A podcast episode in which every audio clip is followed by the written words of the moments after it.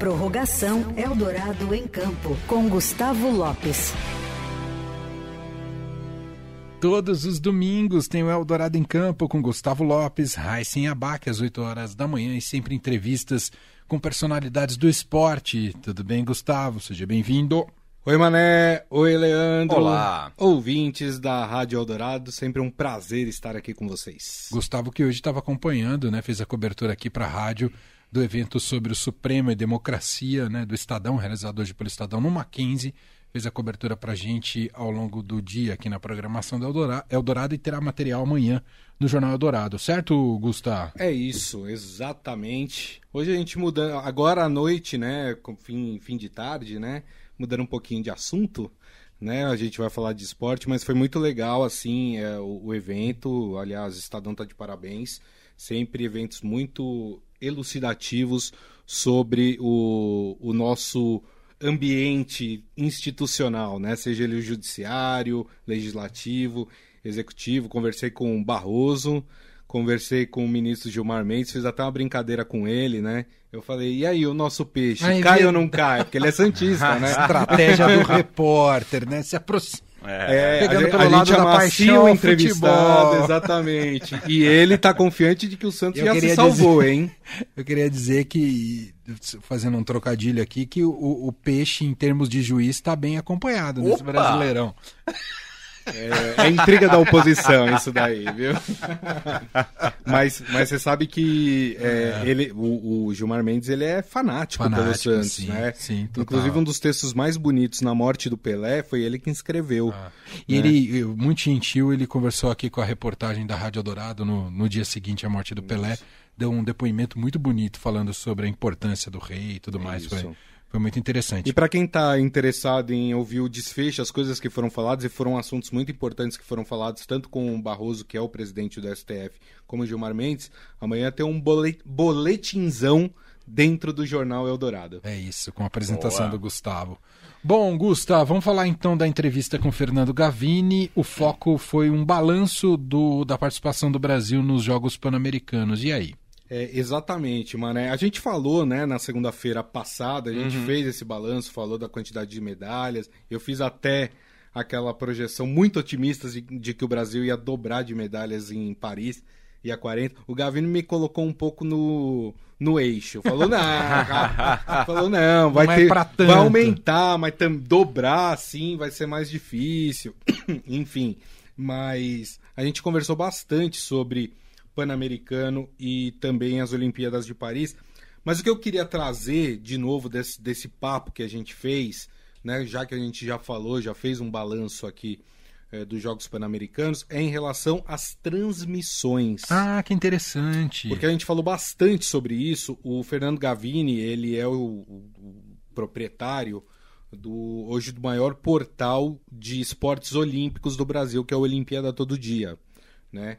E ele já cobre há 25 anos isso, né? Então, eh, já cobriu por TV Gazeta, enfim, ESPN, né? Então, Eu lembro dele na ESPN. Exatamente. Então ele tem uma experiência muito, muito forte aí dentro do, da cobertura dos esportes olímpicos. E esse tema gerou essa discussão exatamente pelo fato que nós, pela acho que foi pela primeira vez, eu não vou dizer na história, porque sei lá, antes de 1983 eu não era nascido.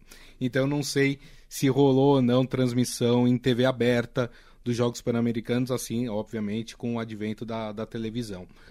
Mas é, a gente falou muito sobre o fato de desse Pan-Americano não ter tido TV aberta, né?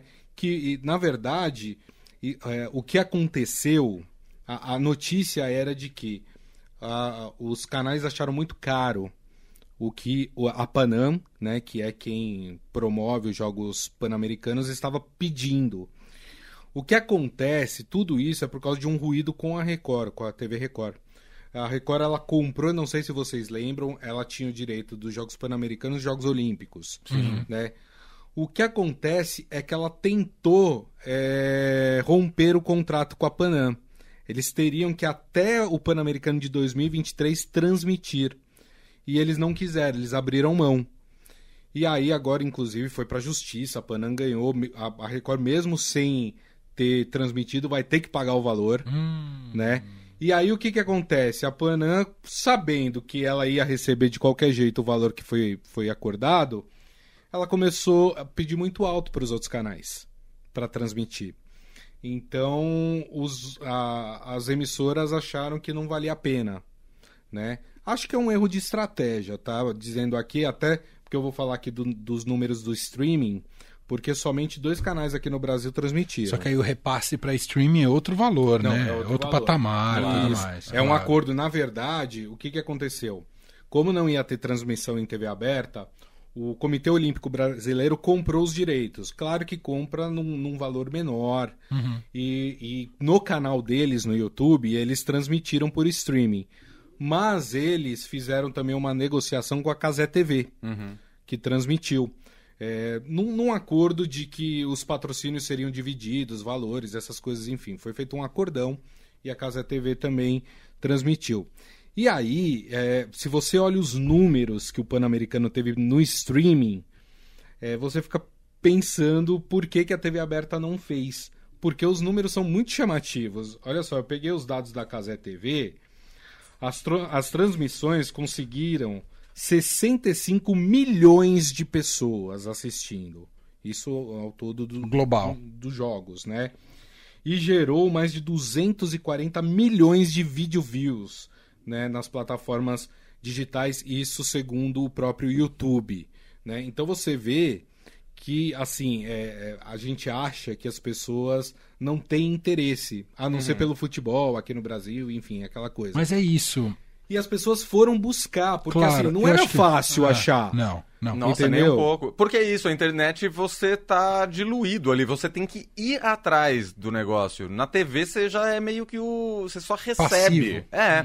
Já é um meio que você tá acostumado, você não tem que procurar nada, né? Uhum. Exatamente. E essa foi a maior audiência da Casé TV até hoje. E olha que a Casé TV transmite Fez, fez futebol. Copa, né? Fez Ah, Copa, Fez né? Copa, é, transmite, transmite acho que campeonato alemão, uma coisa assim.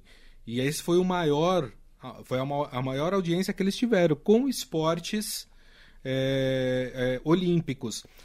E isso gerou uma outra discussão também. É, depois do, do primeiro final de semana que a Casa TV transmitiu, é, o, o próprio Casimiro ele, ele veio a público e, e ele respondeu algumas críticas. Porque a Casa TV, não sei se vocês já assistiram, tem Sim. uma pegada mais jovem, de brincadeira, Sim. né? Só que é o seguinte, é, chega um momento que a pessoa que está assistindo o esporte, ela também quer entender o esporte. Uhum. Ela também quer ouvir a pessoa que sabe sobre aquilo, Claro, que claro. traz dados. Então, é, foi um primeiro final de semana de muita brincadeira, vamos dizer assim, e as pessoas começaram a reclamar, falando que a, a transmissão estava chata, que era só brincadeira, que não se transmitia, que não se falava do esporte, não se falava dos atletas. E o próprio Casimiro reconheceu esse erro dele, tanto que depois, nos outros dias, eles contrataram é, ex-esportistas, especialistas nos esportes, e aí eles conseguiram mesclar, e aí acho que eles encontraram um ponto em comum entre a coisa da, da galhofa e, e- e- e também do profissionalismo Sim. né? É, eu falei isso, o, o- o Fernando Gavini falou exatamente sobre isso, e aí a gente chegou a uma a, a um, a um dado, né? De que a gente tem formado poucos jornalistas especialistas em esportes olímpicos É no verdade. Brasil. A gente tem Super. pouquíssimos, Pouquíssimos, especialistas. A gente tem muita gente que fala de futebol, Hum? né? Ah, sim, isso não falta. Mas a gente, eu, eu lembro, por exemplo, na, na minha época de juventude, Álvaro José Sim. na Bandeirantes, Um que para mim até hoje é o maior Sim. jornalista espor- Segue Ele tava, nativa, né? ele, Uhum. inclusive ele estava nas transmissões do, do, do canal do Comitê Olímpico Brasileiro, né? Uhum. É o cara que mais entende de esportes olímpicos, conhece os atletas, enfim. Mas falta isso.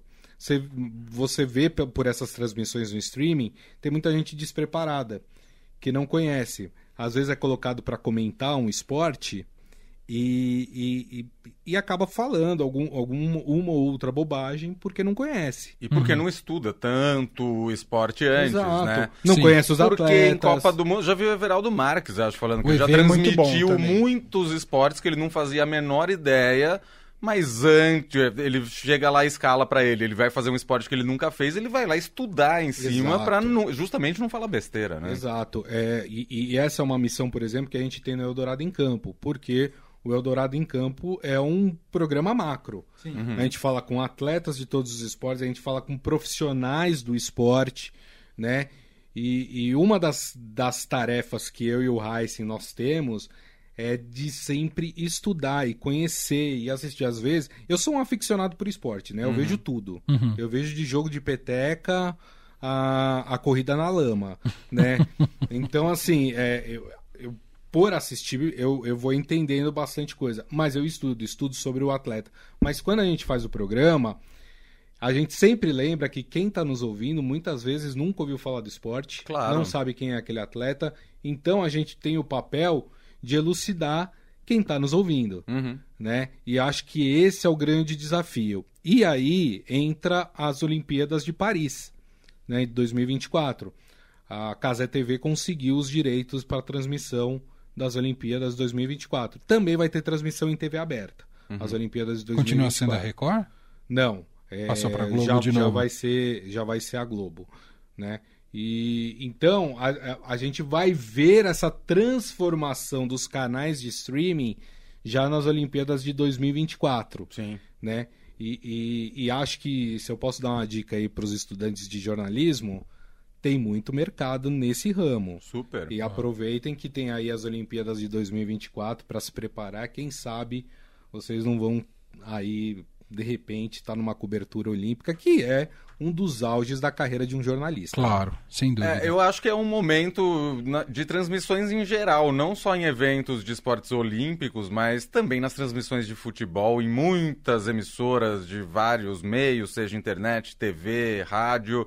É, é, essa dosagem entre brincadeirinha, humor e informação. Uhum. É que no futebol a gente já está super acostumado, já sabe as regras, então a gente não precisa tanto do, da explicação ali e acaba admitindo, entre aspas, um pouquinho mais de brincadeira. Mas assim, tem muita transmissão que erra os- o, o tom ultimamente, que Muito. é uma coisa de louco, né? Exatamente. É- e é exatamente isso. Eu acho que a gente está passando por uma revolução, inclusive midiática, que vai mostrar algumas deficiências que nós temos, né? Mas é tudo, tu- é, são todas situações que são reversíveis, né? Dá para a gente melhorar e acho que os resultados é, de, de audiência dos Jogos Pan-Americanos nos canais de streaming acho que vai trazer aí um, um novo olhar, uma nova percepção sobre os esportes olímpicos. É, eu acho uma pena o Pan-Americano não ter sido transmitido em TV aberta, TV a cabo também não foi, né? Não, também não. TV A Sport TV, Isso também, é muito não. surpreendente. a Sport TV tentou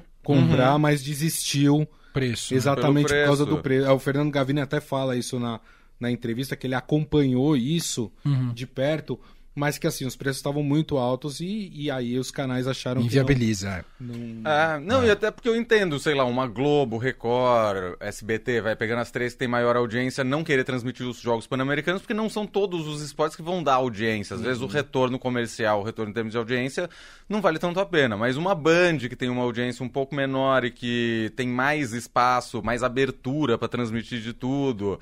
ah, TV Cultura, que faz futebol, faz campeonato alemão atualmente, faz Isso. Esporte e tudo mais. Seria ótimo. E mesmo que não seja na TV aberta, pelo menos uma TV a cabo, né? É, É, é, isso, exatamente. isso foi muito, muito ruim, não tá nem na TV a cabo.